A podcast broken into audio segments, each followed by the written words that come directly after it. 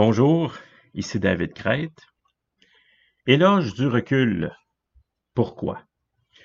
Pour ne pas perdre notre discernement, notre jugement, notre sens critique. Pour ne pas devenir anesthésié. Pour tenter de comprendre les choses, les dessous, les mécanismes. Prenons le cas d'Edward Bernays. Bernays est reconnu euh, pour être le père des relations publiques. En 1928, il publie le livre Propaganda. Il conseille des politiciens, euh, des industriels. Il est une sorte, euh, si vous voulez, de Machiavel de son époque. Il a notamment conseillé le président Wilson au moment où les États-Unis entrent dans la Première Guerre mondiale. Mais il y a un os, la population n'en veut pas de cette guerre. Bernays arrive à la rescousse et il met en place une vaste opération pour convaincre et pour manipuler l'opinion publique. Il a recours euh, à la communication, au cinéma, euh, à Charlie Chaplin, aux messages très négatifs à l'endroit de l'Allemagne. Bref, il sort l'artillerie lourde et ça fonctionne. Plus tard, son client est un fabricant de cigarettes, un fabricant qui veut euh, augmenter ses ventes. Mais comment est-ce qu'on peut faire? Il y a seulement que les hommes qui fument, c'est beaucoup trop inconvenant pour la femme. Mais les femmes, à ce moment-là, sont en plein combat pour le droit de vote. On est en 1917. Et Bernays euh, saisit euh, l'opportunité. Lors de la traditionnelle parade de Pâques à New York, il embauche des figurantes qui marchent, cigarette à la main. Le lendemain, on en parle évidemment partout, c'est un succès.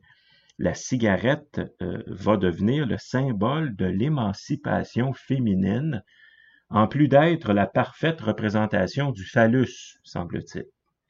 Il faut mentionner que Bernays est le neveu de Sigmund Freud, L'inconscient n'est donc jamais bien bien loin. Dans un entretien qui est diffusé en 1986, il a alors 95 ans, il explique euh, le fond de sa pensée. Pour lui, les idées sont plus efficaces que les armes et l'essentiel est d'atteindre les objectifs qu'on se fixe. Obtenir le consentement de la population est quelque chose de primordial. Il est un fabricant de consentement. L'important est de préserver sa réputation, qu'on soit un politicien ou une entreprise. And when I got back from the war, I recognized that ideas could be as important weapons as any. And first, I called what we did publicity direction. I would direct the conduct of people so that they could win through ideas their public goals. And soon I found out that I could give advice and a person could win his or her goals, whether it was to become an elected official or whether to become the head of a corporation or whether to sell ideas or a product. And I found out that one action that they might commit would destroy whatever reputation had been built up through public visibility.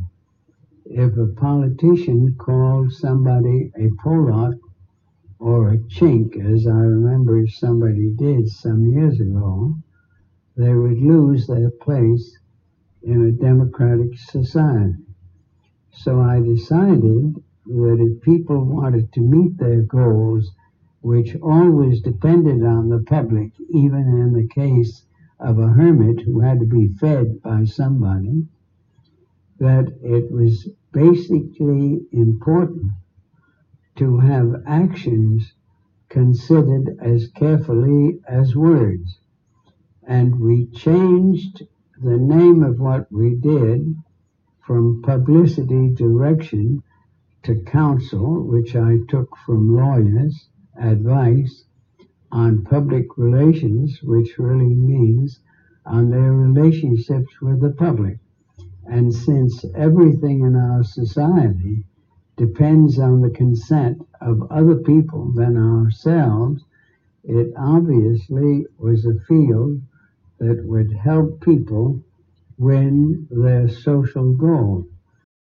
Bernays explique aussi le rôle du gouvernement invisible, c'est comme ça qu'il l'appelle. Une expression qui aujourd'hui, c'est vrai, sonne euh, légèrement complotiste, mais son idée fait quand même du sens.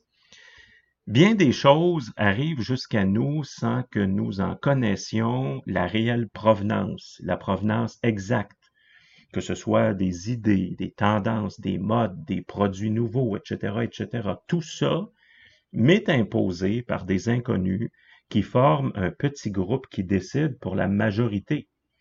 Les dictatures imposent le contrôle par la force. Dans une démocratie, c'est beaucoup plus subtil, nous dit Bernays comme si le rôle de cette force invisible était d'ordonner le chaos, de le prévenir en manipulant l'opinion et en imposant une sorte de ligne directrice par le biais de tout ce qui arrive jusqu'à nous. C'est Bernays le premier qui invente le titre de conseiller en relations publiques, étant donné que le mot propagande euh, a maintenant une connotation qui est euh, négative. Quand un mot devient impopulaire, on le remplace par un autre, souvent politiquement correct, édulcoré. C'est une vieille tactique. Ce ne sont plus au Québec des CHSLD, mais des maisons pour aînés. Ce ne sont plus des sourds, mais des personnes malentendantes. Il faut mentionner qu'avant la Première Guerre, le mot propagande n'était pas nécessairement négatif, il signifie simplement propager.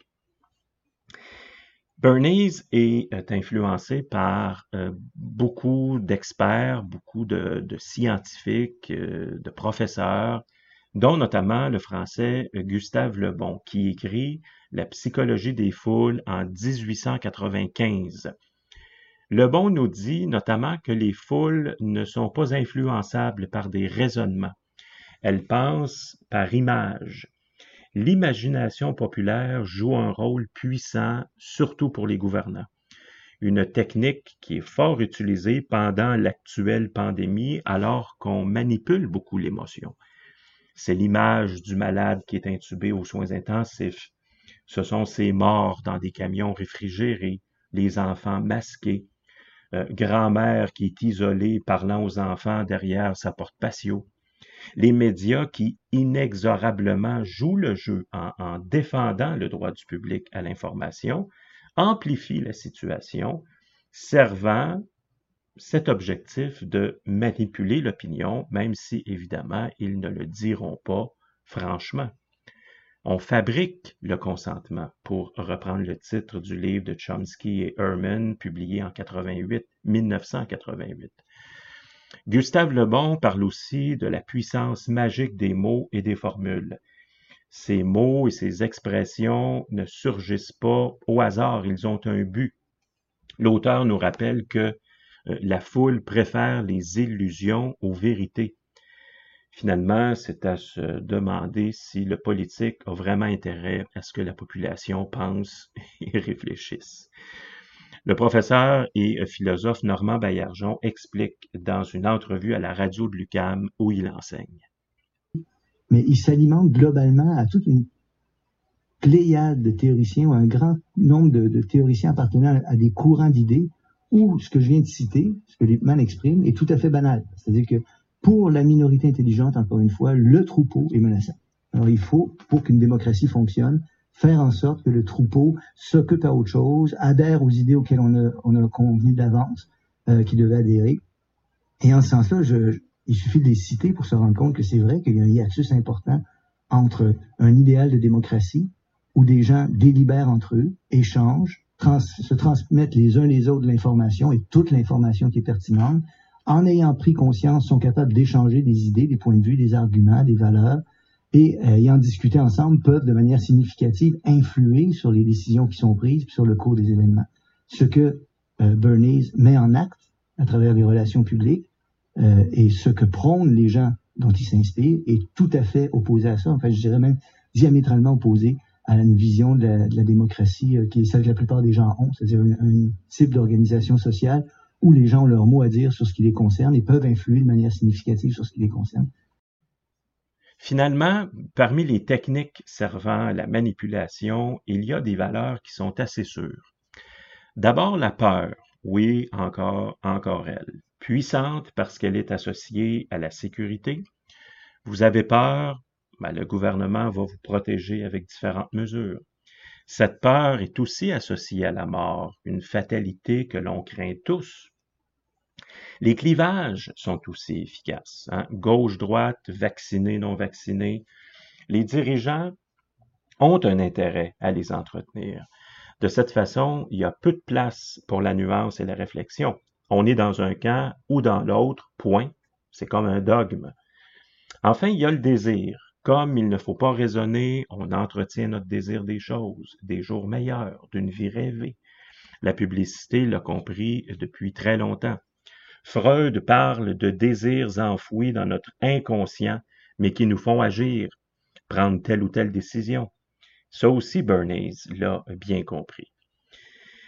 Tout ceci démontre qu'il ne faut pas être dupe. En introduction de son ouvrage, Bernays résume bien sa pensée. Il écrit Nous sommes pour une large part gouvernés par des hommes dont nous ignorons tout, qui modèlent nos esprits, forgent nos goûts, nous souffle nos idées.